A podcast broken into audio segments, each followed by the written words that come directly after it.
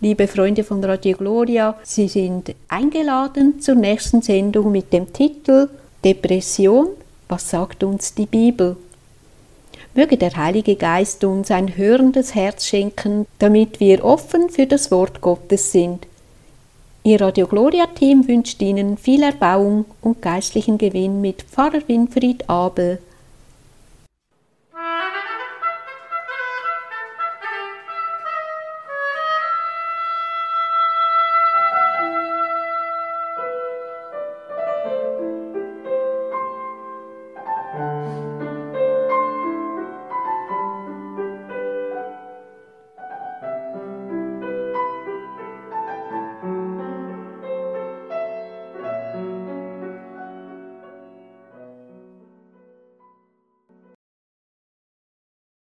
Ja, also mit Zittern und Zagen deshalb, liebe Gäste, weil ich überhaupt kein Fachmann für das Thema Depression, Niedergeschlagenheit und Traurigkeit bin, obwohl die Traurigkeit und Depression eigentlich eine gewisse Zustandsbeschreibung für den Zustand des Menschen ist nach dem Sündenfall. Sie wissen, dass wir früher in unseren Texten so oft vom Tal der Tränen oder vom Jammertal gesprochen haben. Und das haben die Menschen nicht zu Zeiten getan, in denen nur die Hungersnöte und die Pestepidemien das Volk dahinrafften und quälten, sondern weil sie darin so etwas wie eine Grundbefindlichkeit des irdischen Menschen gesehen haben, der bis zu seinem Tode nicht die vollkommene Freude hat die einmal unser Endziel sein wird. Wir stehen immer noch unter dem Gesetz der Sünde und da haben wir eigentlich schon den Urgrund der Traurigkeit und der Depression beim Namen genannt, die Sünde. Ich nehme zunächst einmal einige Zitate aus dem Buch der Sprüche. Da heißt es im Kapitel 12, Kummer im Herzen bedrückt den Menschen, ein gutes Wort aber heitert ihn auf im 18. Kapitel, der Geist des Menschen überwindet die Krankheit, doch einen zerschlagenen Geist, wer kann ihn aufrichten? Und im 17. Kapitel, ein fröhliches Herz tut dem Leib wohl, ein bedrücktes Gemüt lässt die Glieder verdorren.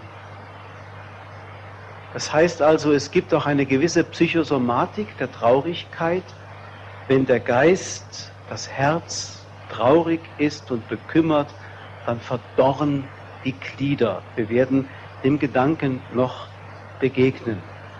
Ausgerechnet am heutigen Tag kam bei uns in der katholischen Leseordnung der Liturgie aus Lukas Kapitel 13 die Stelle Verse 10 und weiter dran, die heute Morgen beim Gottesdienst verlesen wurde. Da heißt es, wie Jesus am Sabbat in einer Synagoge lehrte, da saß eine Frau, die seit 18 Jahren krank war, weil sie von einem Dämon geplagt wurde. Ihr Rücken war verkrümmt, sie konnte nicht aufrecht gehen. Als Jesus sie sah, rief er sie zu sich und sagte, Frau, du bist von deinem Leiden erlöst, und er legte ihr die Hände auf. Im gleichen Augenblick richtete sie sich auf und pries Gott. Diese Frau war gewissermaßen die leibgewordene Depression, die Niedergedrücktheit. Sie lief verkrümmt im Leibe. Ich erinnere mich einmal in einem seelsorgerlichen Gespräch einen Menschen erlebt zu haben, der zu mir kam mit ganz gebücktem Leib. Er konnte sich nicht aufrichten. Und der hatte nun schon alle möglichen Ärzte konsultiert und die Ärzte konnten ihm nur nach eingehendster Untersuchung konstatieren, dass physiologisch, körperlich, organisch überhaupt nichts zu finden sei. Das Rückgrat sei völlig normal. Und dennoch ging der Mann ganz tief gebückt und konnte sich nicht aufrichten. Ich habe dann versucht, ich bin kein Fachmann auf dem Gebiet, am allerwenigsten ein Tiefenpsychologe. Ich habe dann versucht, so im Gespräch ein wenig herauszufinden, was vielleicht mit der Biografie dieses Menschen sei, konnte aber nichts finden. Dann habe ich eines Tages die Tochter dieses Mannes angerufen und sie gefragt, ob sie mich nicht mal besuchen könnte. Sie kam dann und ich fragte sie so dies und jenes über ihren Vater aus und dann auf einmal fragte sie mich, hat Ihnen mein Vater auch erzählt, wie er zu seiner Mutter stand? Und darüber war überhaupt noch kein Gedanke aufgekommen und es war auch nie ins Gespräch gekommen. Und dann erzählte sie mir, dass die Mutter dieses Mannes ihn früher so unterdrückt habe, dass er noch nach dem Tod seiner Mutter den Eindruck hätte, sie säße ihm im Genick. Das ist eine merkwürdige Geschichte. Dazu kam allerdings noch eine gewisse esoterische Verstricktheit dazu, die die Sache eher verschlimmerte als verbesserte. Also ein Zeichen dafür, wie der Körper gewissermaßen ein Ausdruck der Seele wird. Der verkrümmte Mensch ist die inkarnierte Depression. Er kann nur noch so ganz gebeugt gehen, wobei bitte jetzt nicht der falsche Schluss geschehen darf, dass alle Leute, die einen krummen Rücken haben, depressive Menschen sind. Das wäre jetzt völlig falsch. Sie wissen, wie früher die Bauern auf dem Feld gearbeitet haben. In immer einseitigen Bewegungen und alte Bauersfrauen, die konnten am Schluss nur noch ganz gekrümmt gehen, weil sie eben diese unnatürliche Bewegung dauernd machten und so. Also bitte keine falschen Schlüsse ziehen. Aber es ist tatsächlich auch hier angedeutet mit dem Wort Dämon, das können Sie jetzt auslegen, wie Sie wollen. Wir dürfen es auch ruhig einmal wörtlich auslegen. Was kennen wir von der Hintergründigkeit der Krankheiten? Und deswegen, wie die Wissenschaftler ihre Etiketten anheften, dürfen wir auch einmal das Etikett der Bibel nehmen und dürfen sagen, ein Dämon hat sie geplagt. Das war der Dämon der Depression. Irgend so etwas, was diese Frau zutiefst bedrückt hat, runtergedrückt hat. Da heißt es im Psalm 25, diese Bilder kehren immer wieder in der Heiligen Schrift. Wende dich mir zu, sei mir gnädig, denn ich bin einsam und gebeugt. Befreie mein Herz von Angst, führe mich heraus aus der Bedrängnis, sieh meine Not und Plage an und vergib mir meine Sünden. Die Sünde taucht hier wiederum auf als eine Ursache, als die Ursache der Depression. Das Tragische bei der Sünde, das sei in Klammer vermerkt, obwohl es gar nicht in die Klammer gehört, weil es ja wichtig ist. Das Tragische dabei ist, dass die meisten Menschen heute kein Sündenbewusstsein mehr haben, aber die Sünde dennoch ebenso verheerend wirkt, ob bewusst oder unbewusst wahrgenommen, auf die Seele. Das ist wie ein Gift. Ob das Gift bewusst eingenommen wird oder unbewusst eingenommen wird und wenn es noch so süß schmeckt wie Honig, es hat eine verheerende Wirkung auf den Körper. Und genauso ist es mit der Sünde. Ob die Sünde bewusst oder unbewusst begangen wird, spielt keine Rolle. Sie ist Ursache der Depression und weil heute viele Menschen nicht mehr richtig wissen, was Sünde ist, deswegen leben sie in einem Zustand, der gesellschaftsbedingt einfach heute einem gewissen Trend entspricht und deswegen geraten sie in Zustände, die sie nicht erklären können. Ich könnte Ihnen viele Beispiele nennen aus der Seelsorge, wo ich eindeutig erkennen kann, dass bei Menschen psychische Krankheiten, die zu Monate, manchmal jahrelanger stationärer Behandlung führen, nichts anderes als Ursache haben als eine Verwahrlosung ihres Charakters. Es gibt auch so etwas wie eine gottgewollte Traurigkeit. Ich muss auch noch sagen, das Wort Depression gibt es ja in der Bibel nicht. Man hat sich mit diesen Krankheitszuständen erstens nicht befasst und zweitens hat es die so, so in dieser ausgedehnt fast epidemischen Weise wie heute überhaupt nicht gegeben. Es gab aber Traurigkeiten und das was ich eben hier genannt habe, dass die Menschen die Folge der Sünde gespürt haben am Leib und an der Seele, das hat es zu allen Zeiten gegeben. Und wenn es überhaupt einen Menschen gab, bei dem die Überfülle von Freude und die Abgrundtiefe der Traurigkeit in einer Person vereint waren, dann war es Jesus. Das wäre eine Studie wert, das einmal zu bedenken, was das bedeutet, wenn Jesus in seiner Abschiedsstunde von der großen Freude spricht, die er seinen Jüngern geben will, weil sie in ihm ist. Und zugleich ist in ihm die größte Traurigkeit. Im zweiten Korintherbrief, da kommt der Apostel Paulus auf den berühmten Tränenbrief zu sprechen, den er den Korinthern geschrieben hat, der heute nicht erhalten ist.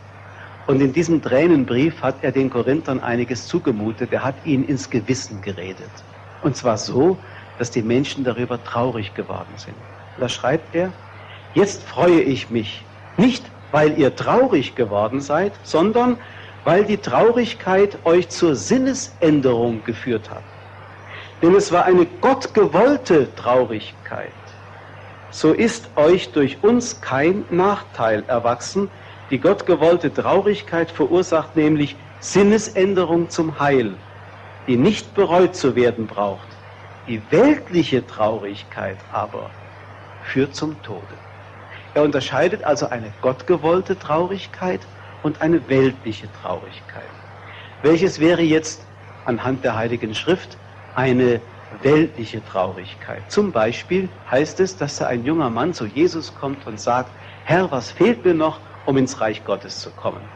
Und Jesus sagt, du kennst doch die Gebote, du sollst nicht Ehe brechen, du sollst nicht stehlen, ehre Vater und Mutter, du sollst nicht lügen. Und da sagt der junge Mann, das habe ich alles von Kindheit an bis heute befolgt. Was fehlt mir noch? Und Jesus schaut ihn liebevoll an und sagt, eines fehlt dir noch. Geh nach Hause, verkauf deinen ganzen Besitz, den du hast, gib den Erlös den Armen und dann komm und folge mir nach. Und dann heißt es, der junge Mann drehte sich um und ging traurig weg, denn er hatte ein großes Vermögen. Von dieser weltlichen Traurigkeit sind viele Menschen beherrscht, weil sie besessen sind von den materiellen Gütern, von denen sie nicht loskommen. Oder beherrscht sind von Leidenschaften und Trieben, die sie nicht beherrschen können. Dann schleicht sich eine Traurigkeit ein.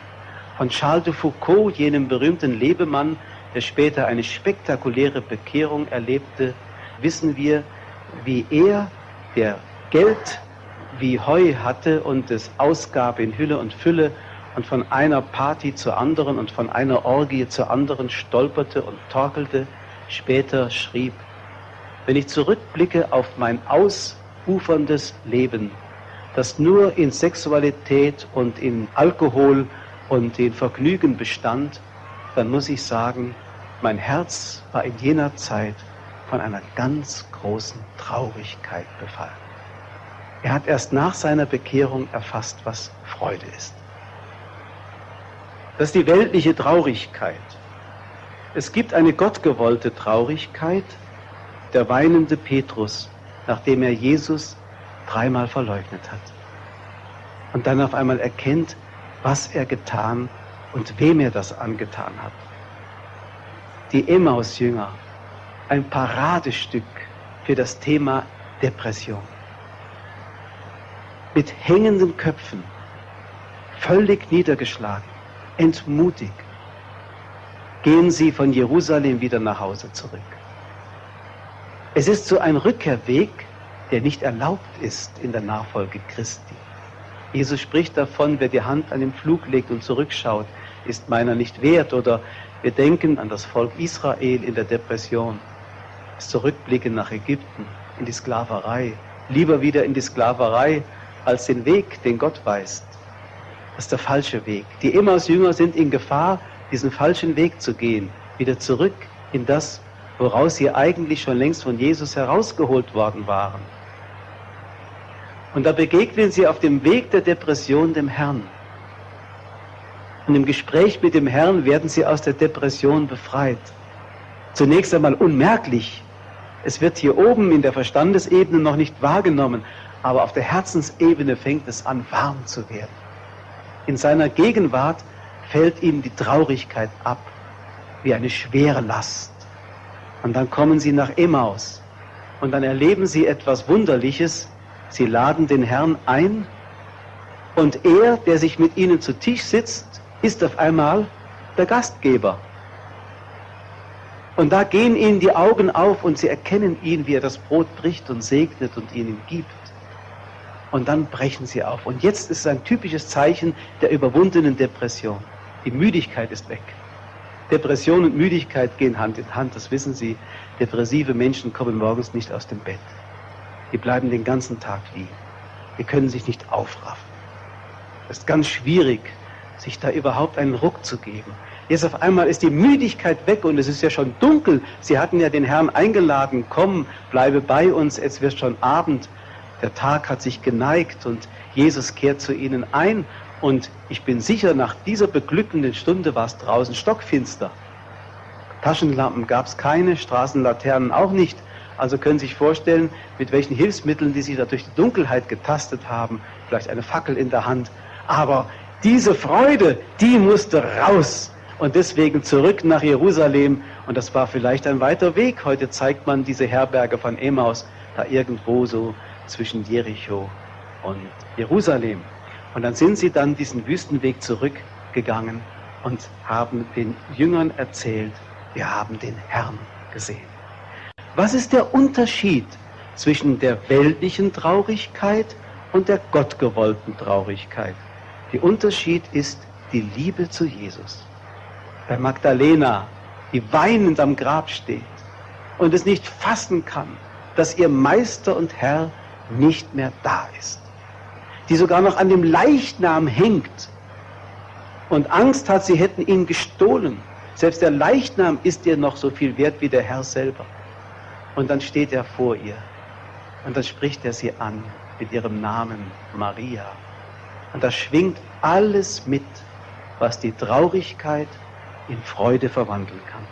Diese ganze persönliche Zuwendung Gottes zum Menschen. Also das ist der Unterschied zwischen der weltlichen Traurigkeit und der gottgewollten Traurigkeit. Die Liebe zu Jesus. Die führt den Menschen aus der Depression heraus in die Freude. Ich möchte jetzt mich nicht zum Fachmann machen, dafür bin ich wirklich nicht geeignet, über Depressionen zu sprechen, wie sie klinisch heute festgestellt werden und wie ich sie erleben durfte auch bei Menschen, die ich eine Zeit lang, manchmal jahrelang begleitet habe. Ich konnte diese Phänomene absolut nicht deuten. Ich erinnere mich an eine Frau, sie war Baptistin, die war schon Jahre, Jahre, wahrscheinlich bis in die Jugend zurückliegend, von Depressionen geplagt und die Schübe kamen immer häufiger und manchmal war sie ein halbes Jahr lang nur in Finsternis getaucht. Diese Frau war eine tiefgläubige Christin.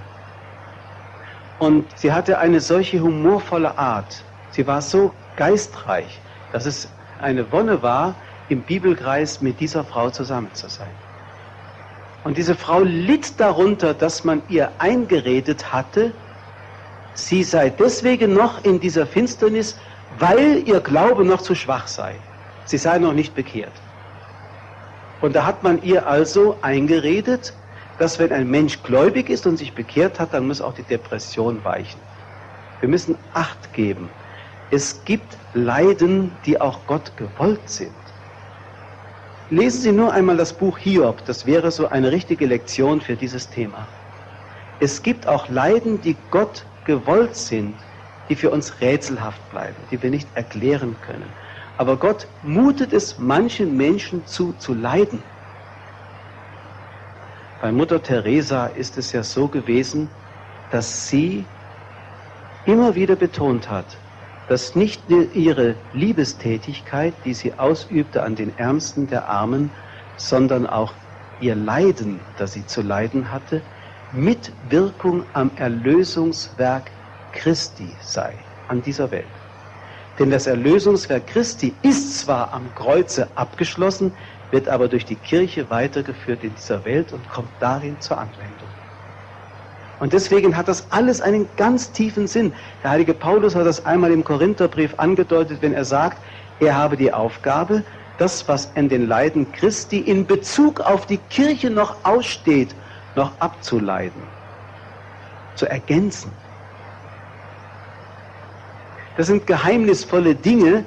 Ich kann sie Ihnen nicht bis ins Tiefste erklären, aber sie weisen darauf hin, dass auch die Depression eine gewisse Bedeutung haben kann in Bezug auf das Heil des Menschen oder der Menschheit.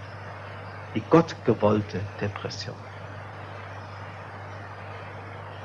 Wenn Sie einmal einen passenden Psalm dazu suchen, kann ich Ihnen den Psalm 32 empfehlen. Der zeigt, dass eine der Ursachen, die Ursache, die wichtigste, die Sünde ist. Ich lese vor.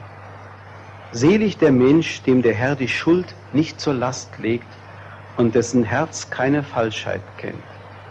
Solange ich es verschwieg, heute sagt man verdrängte, waren meine Glieder matt den ganzen Tag musste ich stöhnen, denn deine Hand lag schwer auf mir.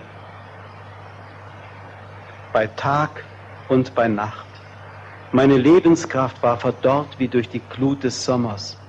Da bekannte ich dir meine Sünde und verbarg nicht länger meine Schuld vor dir. Ich sagte, ich will dem Herrn meine Frevel bekennen, und du hast mir die Schuld vergeben. Nichts blieb gesund an meinem Leib, weil du mir krollst, weil ich gesündigt, blieb an meinen Gliedern nichts heil, denn meine Sünden schlugen mir über dem Kopf zusammen, sie erdrückten mich wie eine schwere Last. Mir schwerten und eiterten die Wunden wegen meiner Torheit.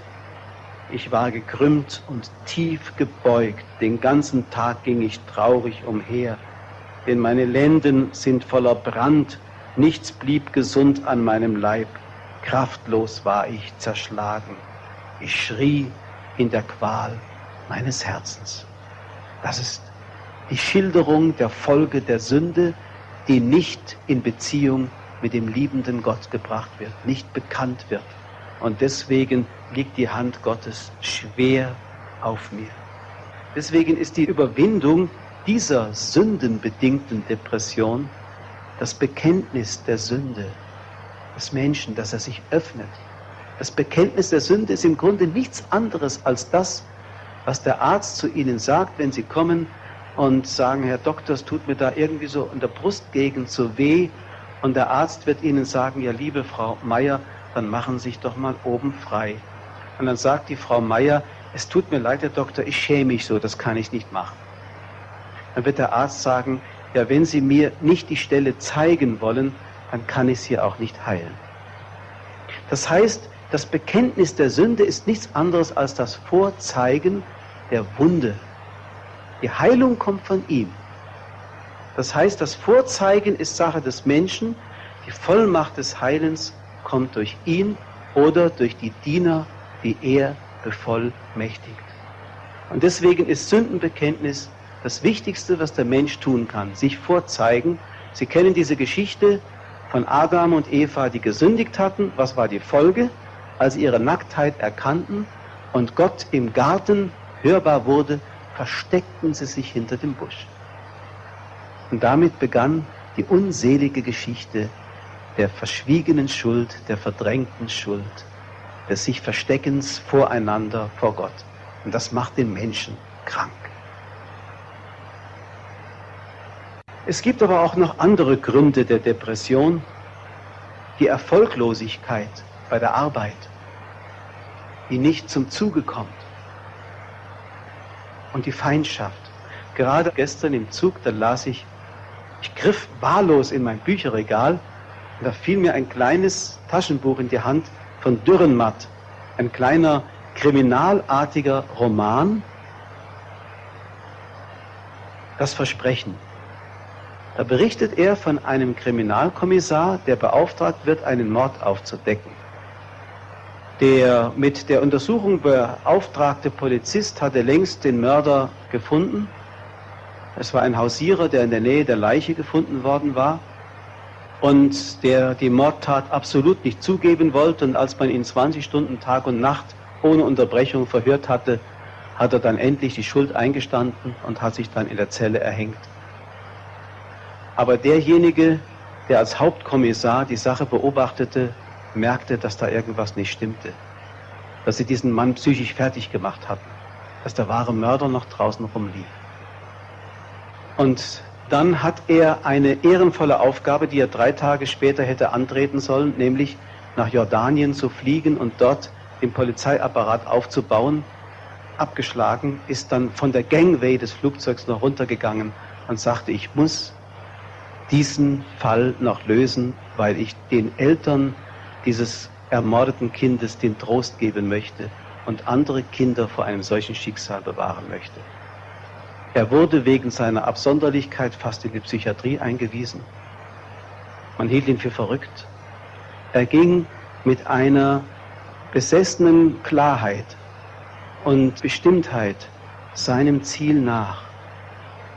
Und er hatte recht, wie sich ganz später herausstellte durch einen Zufall. Aber da war er schon längst dem Suff verfallen und in totaler Depression geendet. Denn der Mörder wollte, und das war alles so gestellt von ihm, gerade seinen dritten Mord begehen. Und er war schon da und wollte den Mörder sozusagen dort an Ort und Stelle festnehmen. Und es hat sich Jahre später, als der Mann schon ganz dem Alkohol verfallen war, herausgestellt, dass der Mörder zufällig auf dem Weg zu seiner dritten Untat in einem Verkehrsunfall gestorben ist. Und so bekam dieser Mann niemals recht, obwohl er recht hatte. Und das hat ihn depressiv gemacht. Deswegen die Erfolglosigkeit, ich will mal sagen, die scheinbare Erfolglosigkeit, besonders wenn es um die geistlichen Dinge geht. Denken Sie mal an die berühmte Elia-Geschichte. Das ist ein typisches Beispiel für Depression. Sie kennen das, wie er das Gottesurteil auf dem Berge Karmel vollzog und wie da dieses Feuer vom Himmel fiel und dann wurden die Baalspriester alle abgeschlachtet. Und damit hat er sich natürlich den Zorn der Königin, die eine heidnische Götterverehrerin war, Isabel, zugezogen. Und die hat ihren Mann Achab, der ein Jude war, aufgestachelt, den Elias umzubringen. Elia, der die Erfolglosigkeit seiner ganzen Bemühungen dem Volk Israel gegenüber sah, floh in die Wüste, legte sich unter einen Ginsterstrauch und wollte sterben. Es heißt wörtlich, er geriet in Angst, machte sich auf und ging weg, um sein Leben zu retten. Er kam nach Beersheba in Juda und ging eine Tagereise weit in die Wüste hinein, setzte sich unter einen Ginsterstrauch und wünschte sich den Tod. Er sagte, nun ist's genug, Herr, nimm mein Leben, denn ich bin nicht besser als meine Väter. Und dann legte er sich unter den Ginsterstrauch und schlief ein. Und ein Engel rührte ihn an und sprach, steh auf und iss und so weiter, du hast noch einen weiten Weg. Typisch ist das Schlafen, wie die Jünger am Ölberg. Sie schliefen ein. Sie waren depressiv geworden angesichts dessen, was sie mit Jesus erlebten. Und dann hat es nicht genügt, dass der Elia da mal kräftig zugelangt hat. Er hat sich wieder hingelegt, hat weiter geschlafen bis der Engel ihn ein zweites Mal aufgerüttelt hat. Iss und trink, du hast noch einen weiten Weg. Das heißt, die Perspektive, die Gott von unserem Leben kennt, gleicht nicht der engen Perspektive, die wir oft für unser eigenes Leben haben. Der Horizont Gottes ist weiter als unser Horizont. Wir sehen oft nur einen Schritt weit und Gott sieht die ganze Strecke bis zum Ziel. Und wir möchten verzagen, weil wir Angst haben, dass hinter diesem Schritt nichts mehr kommt, weil wir nichts sehen. Das heißt, der Mensch muss also lernen, seine Sehfähigkeit gewissermaßen in Gott hinein zu verlagern, um dieser Enge sich zu entwinden. Nur ein Beispiel, als Petrus aufgefordert wurde, das Netz auszuwerfen, nachdem er eine ganze Nacht vergeblich gearbeitet und keinen Fisch gefangen hatte. Da war es heller Tag, Jesus hatte ja die Menge noch belehrt und die Sonne stand schon hoch und brannte heiß auf den See herunter.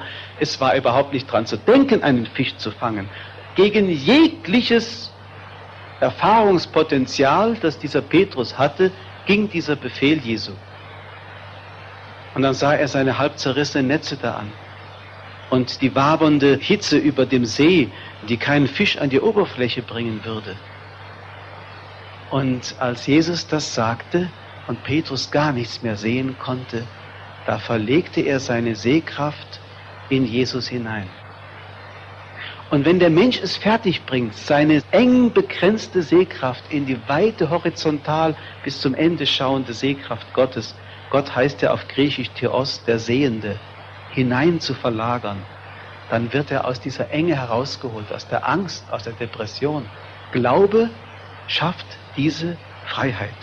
Deswegen Überwindung der Depression durch Gehorsam. Gehorsamschritte, das wird übrigens auch als Therapie angewandt bei krankhaft depressiven Leuten, dass man ihnen sagt, weil sie jetzt nichts mehr sehen, weil bei ihnen alles dunkel ist, müssen sie jetzt gehorsam genau das tun, was ich sage. Nur ein Beispiel. Eine Person, die öfters zu mir kam mit ihren Depressionen, hatte natürlich die Angst, sie könnte irgendeine Sünde vergessen haben bei der Beichte. Den Drang, fast jede Woche zu beichten. Und wenn diese Person gebeichtet hatte, kam sie dann oft noch zehnmal hinterher und fragte, habe ich es jetzt richtig gemacht, habe ich nicht das vergessen und das und könnte nicht Gott mir noch eine draufgeben und so. Also eine furchtbare Angst. Aber diese Person hat es fertiggebracht, aufgrund des Gehorsams, sich so zu zügeln, dass sie nur zweimal im Jahr zur Beichte kommt. Das ist eine Hilfe, wenn Menschen gehorchen können. Und so ist es also auch hier, Elia steht auf und gehorcht dem Ruf Gottes. Er hat noch eine Lebensperspektive. Ich kenne manchmal Menschen, die sagen mit 60 Jahren, nö, jetzt möchte ich nicht mehr leben, habe keine Lebensperspektive mehr, macht keinen Spaß mehr. Sage ich manchmal, Achtung, Konrad Adenauer hat mit 74 Jahren erst angefangen, war zum ersten Mal Bundeskanzler. Da wollen Sie mit 60 Jahren schon resignieren? Es gibt im Reich Gottes nie einen Abwärtsweg. So wie das in der Biologie ist, mit 40 Jahren ist man auf der Höhe seiner Kraft und dann geht es nur noch, wie die Leute so sagen, bergab. Deswegen mit 40 Jahren kritische Situation, Midlife Crisis, Depressionen. Bei Frauen oft mit dem Klimakterium irgendwie im Zusammenhang. Aber das gilt nicht für den Glaubensweg. Mit 60 Jahren geht es immer noch bergauf. Mit 80 Jahren geht es noch bergauf. Auf dem Sterbebett geht es immer noch weiter bergauf. Das heißt also, wir haben genau das Gegenteil an Potenzial zur Heilung von dem, was körperlich vielleicht angezeigt ist. Oder was die Welt draußen so vielleicht vermuten möchte. Gehorsam gegen Gott, Glaube an die größere Perspektive, die Gott hat. Er sieht mehr, als ich sehe. Er weiß mehr, als ich weiß. Er kennt das Ziel, das ich nicht sehe. Abraham, auch ein typisches Beispiel, war depressiv, weil er keinen Sohn hatte. Gott sagte zu ihm, ich will dich segnen. Und da sagte Abraham zu ihm, er war schon über 80, Herr, was willst du mir schon geben? Ich habe ja keinen Sohn. Können Sie sich das vorstellen, was das bedeutet für einen Semiten, für einen solchen Mann wie Abraham, bei dem also Fortpflanzung, Vaterschaft und Weiterleben in den Generationen die eigentliche und wichtigste Lebensverwirklichung war. Heute sagt man Selbstverwirklichung. Und wenn man keinen Sohn hatte, war man ein Verfluchter. Und deswegen, Abraham war ein Millionär, der hatte alles. Der hatte Vieh und Sklaven und einen riesen Besitzstand, aber er hatte keinen Sohn. Und dann hat Gott ihm das gesagt, du wirst einen Sohn haben. Und dann hat er gelacht. Schau mich an. Und die Sarah hat's gehört, hat in sich reingelacht. Quatsch. Aber Abraham hat geglaubt. Und dann kommt das Weitere, dass er seinen Sohn auch noch hingeben soll, den Träger der Verheißung für die späteren Generationen. Aber er glaubte, obwohl er nicht sah. Er hat seine Sehkraft in Gott hinein verlagert. Und das hat ihn rausgeholt aus der Traurigkeit. Ein ganz wichtiges Wort spielt hier eine Rolle in der Abrahamsgeschichte. Das begegnet uns im Neuen Testament genauso. Abraham ist ja der erste Vertreter des alten Bundes und im neuen Bund ist die erste Vertreterin eine Frau Maria. Beides Mal kommt dieses Wort vor. Bei Abraham in eine Frage gekleidet. Ist beim Herrn etwas unmöglich? Bei Maria heißt es, bei Gott ist kein Ding unmöglich. Wenn man jetzt nur nach dem Augenschein ginge, wie soll das geschehen, da ich keinen Mann habe, sagt Maria. Und Abraham, wie soll das geschehen, da ich so alt bin und meine Frau schon über die Jahre? Bei Gott ist kein Ding unmöglich. In allen Depressionen dürfen wir uns das sagen. Gott hat die Macht zu retten und zu heilen. Und meine Füße wieder auf einen festen Grund zu stellen. Eine andere Depressionsgeschichte Lesen Sie mal das köstliche Büchlein Jona, wie dieser Jona wegläuft vor Gott. Was ist bei ihm das Problem? Bei Elia und bei Abraham haben wir festgestellt Erfolglosigkeit als Ursache der Depression. Manchmal ist es auch die Feindschaft, wie bei Elia, dass er anstatt dessen, was er Gutes tut, immer nur bekämpft und von Feinden umringt ist. Bei Jona ist es der Eigenwille, der gegen Gottes Wille gestellt wird. Oder man kann es auch moderner sagen, der eigene Lebensentwurf gegen Gottes Plan. Das schafft Depression. Weil der eigene Lebensentwurf, der gegen Gottes Plan geht, immer scheitern muss und den Menschen in schwerste Schuldverstrickung hineinführt. Ich habe das wunderbar bildlich dargestellt in zwei Miniaturen, die mir ein Ikonenmaler gemalt hat von der Jona-Geschichte, wie er da hineingeworfen wird in das aufbrodelnde Meer, in den Schlund des Wals, das bedeutet der Tod. Hinein in den Tod, das ist Depression, runtergedrückt. Und auf dem anderen Bild wird er ausgespien. Da kommt er heraus und trägt auf einmal, was vorher noch nicht da war, einen Heiligenschein. Nach drei Tagen Läuterung im Bauch des Fisches, wir würden sagen Exerzitien, kommt er auf einmal als Heiliger wieder heraus. Da ist er der Neue, aber das ist noch nicht beendet mit seinem Davonlaufen, mit seinem Lebensentwurf, den er gegen Gott stellt. Jetzt soll er der Bußprediger für das sittenlose Ninive werden, geht in diese Riesenstadt hinein und da er ja mit Unterstützung von Gottes Kraft als Prophet auftritt, geschieht das Tragische, dass die Leute sich alle bekehren. Denn der Jona hätte denen ja die Pest an den Hals gewünscht für ihre Sünden. Er hätte sie am liebsten alle umbringen wollen, so wie später einmal Johannes und Jakobus sagten über die samaritische Stadt, Feuer runterwerfen, alles vernichten. Heute würde man sagen, Atombombe drauf und Schluss. So ungefähr wollte Jona Ninive zerstört sehen. Und dann bekehren sich die Leute. Furchtbar.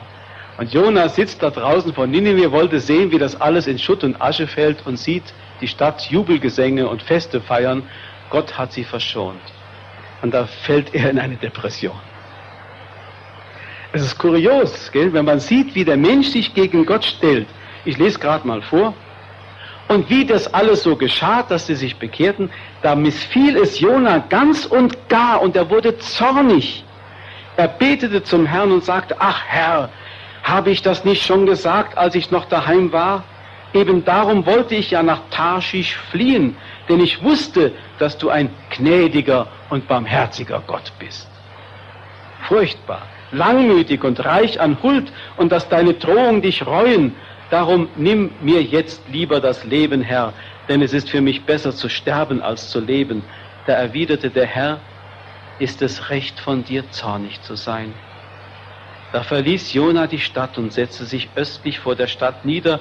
Er machte sich ein Laubdach und setzte sich in seinen Schatten, um abzuwarten, was mit der Stadt geschah. Da ließ der Herr einen Rizinusstrauch über Jona emporwachsen, der seinem Kopf Schatten geben und seinen Ärger vertreiben sollte. Jona freute sich über den Rizinusstrauch. Als aber am nächsten Tag die Morgenröte heraufzog, schickte Gott einen Wurm, der den Rizinusstrauch abnagte, so dass er verdorrte. Und als die Sonne aufging, schickte Gott einen heißen Ostwind. Die Sonne stach Jona auf den Kopf, so dass er fast ohnmächtig wurde. Da wünschte er sich den Tod und sagte, es ist besser für mich zu sterben, als zu leben. Jona unter seiner Rizinusstaude, Elia unter seinem Ginsterbusch. Es ist besser zu sterben, als zu leben. Gott aber fragte Jona, ist es recht von dir, wegen des Rizinusstrauches zornig zu sein? Er antwortete, ja, es ist recht, dass ich zornig bin und mir den Tod wünsche. Darauf sagte der Herr, dir ist es leid um diesen Rizinusstrauch, für den du nicht gearbeitet und den du nicht großgezogen hast. Über Nacht war er da, über Nacht ist er eingegangen. Mir aber sollte es nicht leid sein um Ninive, die große Stadt, in der mehr als 120.000 Menschen leben, die nicht einmal rechts und links unterscheiden können und außerdem so viel Vieh. Eine wunderschöne Geschichte. Gott, der sich ums Detail liebend kümmert. Nicht nur um die Menschen, die nicht rechts und links unterscheiden können, weil sie die Orientierung verloren haben, sondern sogar noch das Vieh, die Tiere, alles kümmert ihn. Schauen Sie mal unsere Zeit heute an. Ich sage immer gerne, es hat noch nie eine solch informierte Gesellschaft gegeben wie heute. Aber nie war die Welt orientierungsloser als heute. Die Leute können heute auch nicht mehr rechts und links unterscheiden. Es ist merkwürdig. Und deswegen ist so eine Situation da, der man sich eher erbarmen sollte, als dass man da Feuer und Schwefel auf diese Welt herunterwünschen sollte. Wie soll man diese Depression überwinden, wenn der Eigenwille gegen Gottes Wille gestellt wird? Da gibt es eine ganz einfache Formel. Pater Maximilian Kolbe, der berühmte Märtyrer von Auschwitz, der so ein mathematisches Gehirn hatte, der hat diese Formel aufgestellt, das ist eine Gleichung. Ein kleines W, Gleichheitszeichen, ein großes W. Der Wille des Menschen ist das kleine W, deckungsgleich mit dem Willen Gottes, das große W. Und wenn das geschieht, dann ist der Mensch heil. Wir sagen dann heilig. Dann ist er gesund. Wenn das geschieht, wenn er seinen eigenen Willen deckungsgleich synchron gemacht hat mit dem Willen Gottes, dann ist der Mensch gesund. Das heißt, wir können nur gerettet werden, wenn wir den Standpunkt der Gerechtigkeit und der Vergeltung austauschen gegen Gottes Standpunkt der Barmherzigkeit. Das ist sein Wille. Er will, dass alle Menschen gerettet werden. Und deswegen, wenn in den Menschen Hass und Unversöhnlichkeit ist, dann ist natürlich schwer möglich, den Menschen zu helfen und zu heilen. Ja, also wie gesagt, sich mit dem Willen Gottes so synchron machen, dass der Eigenwille ganz aufgegeben und der Wille eins wird mit dem Willen Gottes.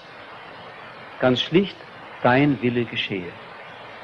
Das bedeutet nicht, dass dem Menschen das Rückgrat gebrochen wird, dann wäre er ja wieder depressiv sondern dass sein Eigenwille einfließt in den Willen Gottes und er die volle Freiheit findet darin.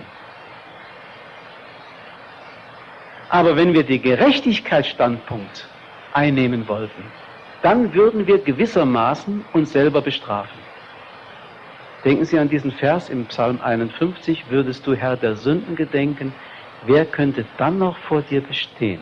Ich nicht.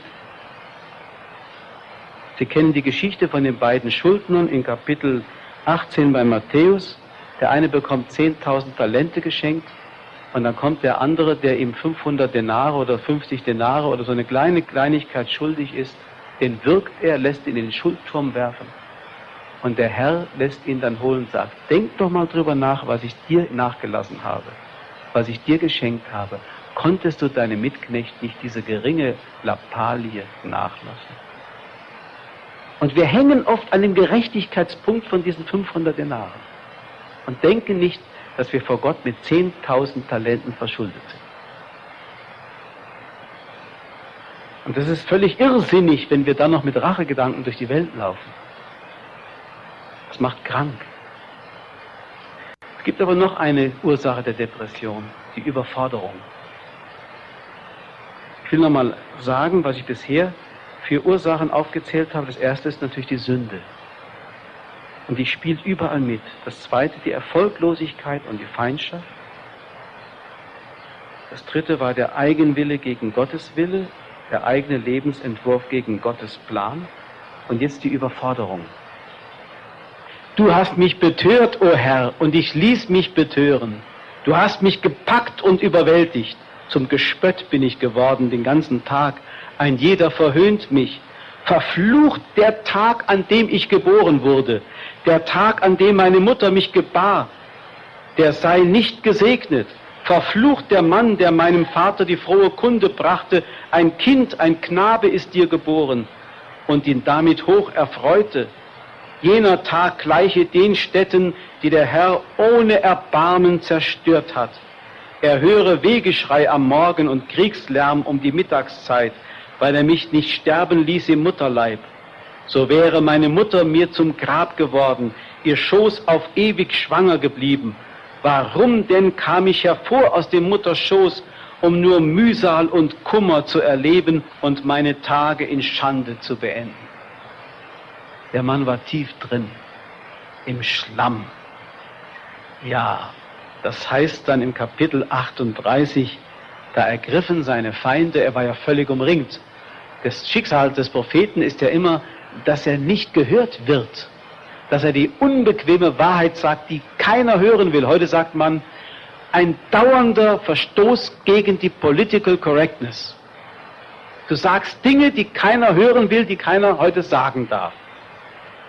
Da ergriffen sie ihn also und warfen ihn in eine Zisterne, die sich im Wachhof befand.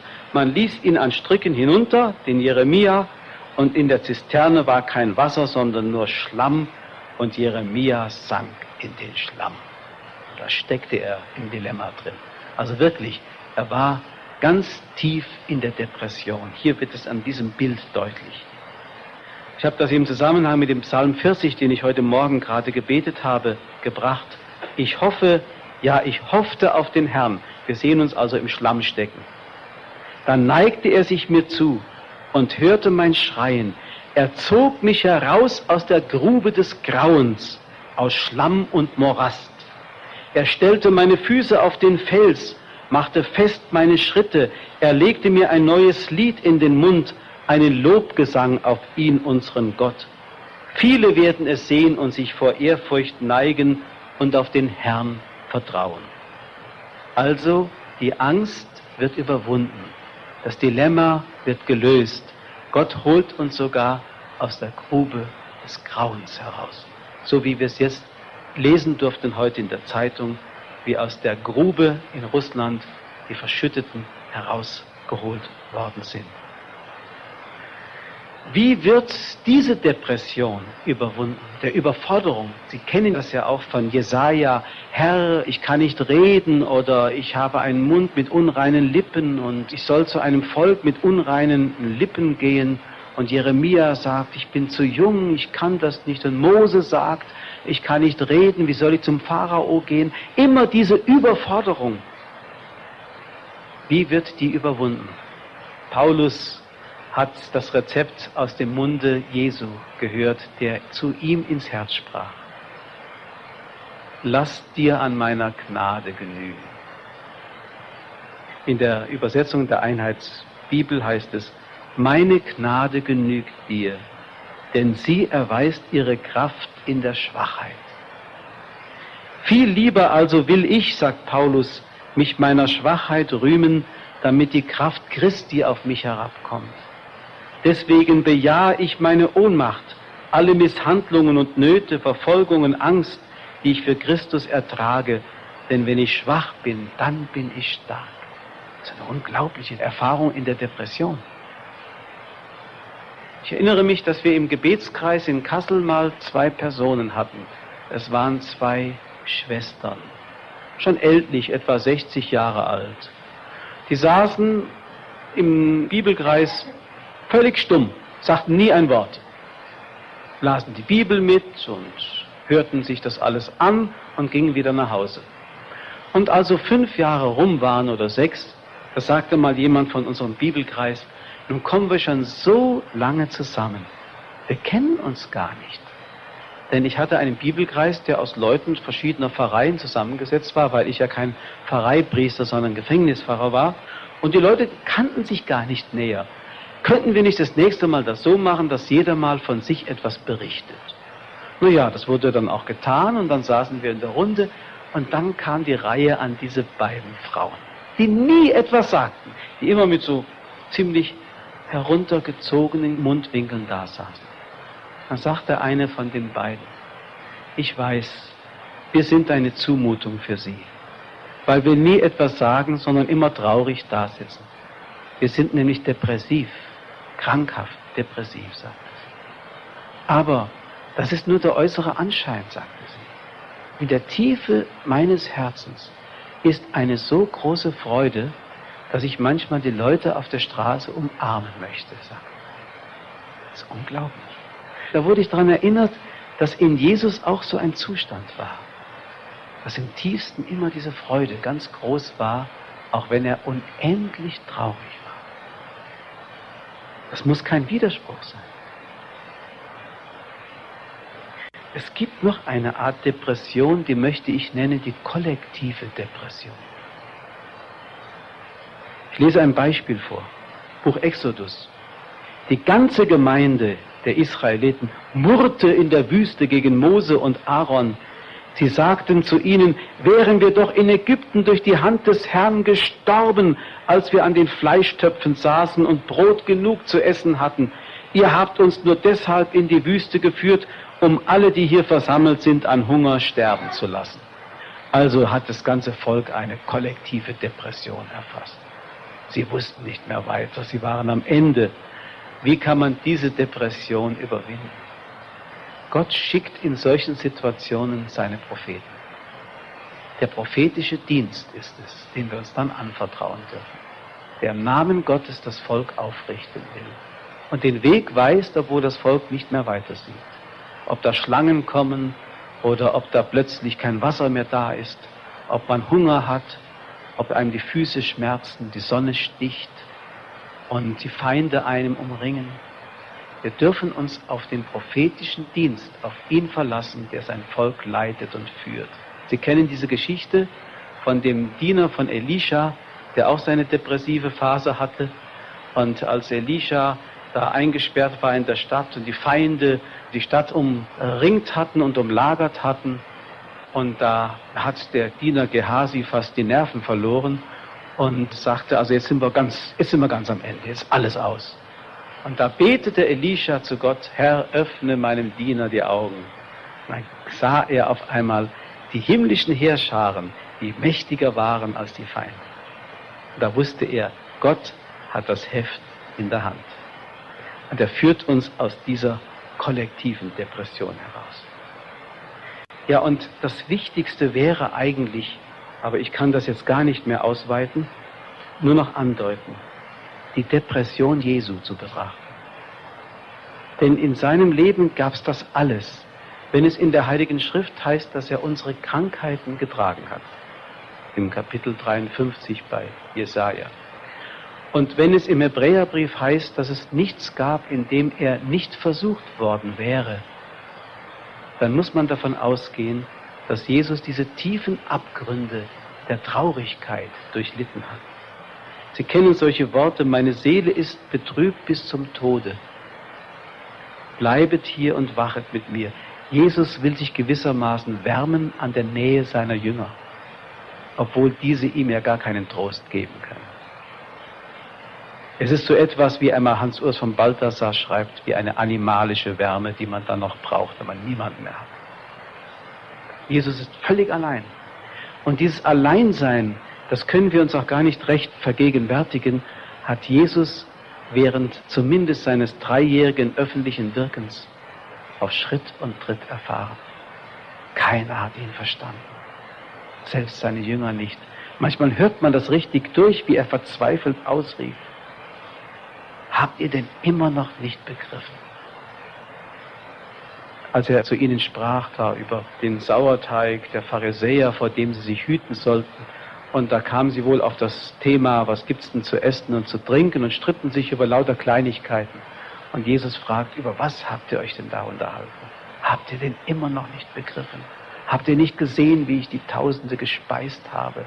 Warum macht ihr euch um solche Dinge Gedanken? Es geht doch um etwas ganz anderes.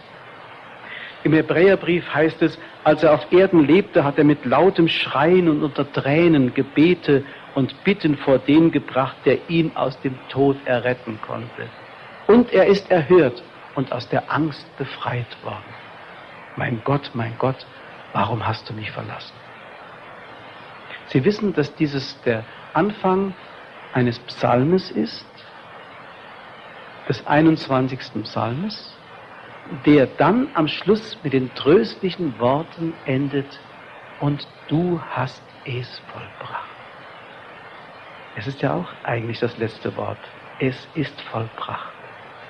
Jesus hat sich gewissermaßen in seinem Erniedrigtsein in die Angst, in diese Eingetauchtsein in die Finsternis, angeklammert an die Erfahrung gläubiger Menschen, die vor ihm gelebt haben und die im Psalmgebet das so zum Ausdruck gebracht haben, wie sie aus dem finsteren Tunnel in das Licht hineingelangt sind, das Gott ihnen dann geschenkt hat. Und so ist das ganze Leben Jesu gewissermaßen begleitet von einer ständigen Versuchung. Jesus war nicht unversucht. Er hat ja nie gesündigt, aber er hat alles andere außer der Sünde genauso an seinem Leib und in seiner Seele erfahren.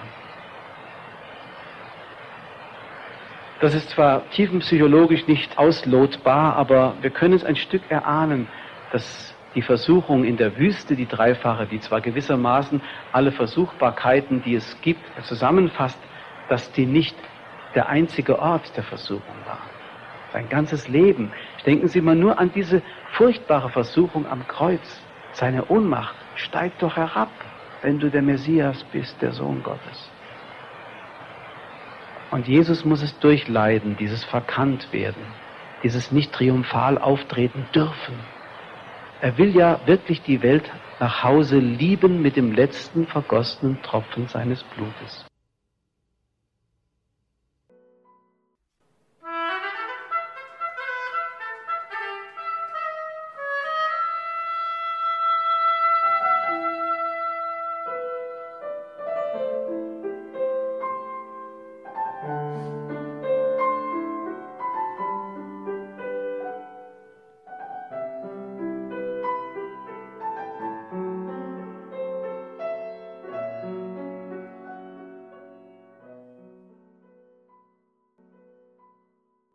Wir hörten ein Referat von Pfarrer Winfried Abel zum Thema Was sagt uns die Bibel in Bezug auf die Depression?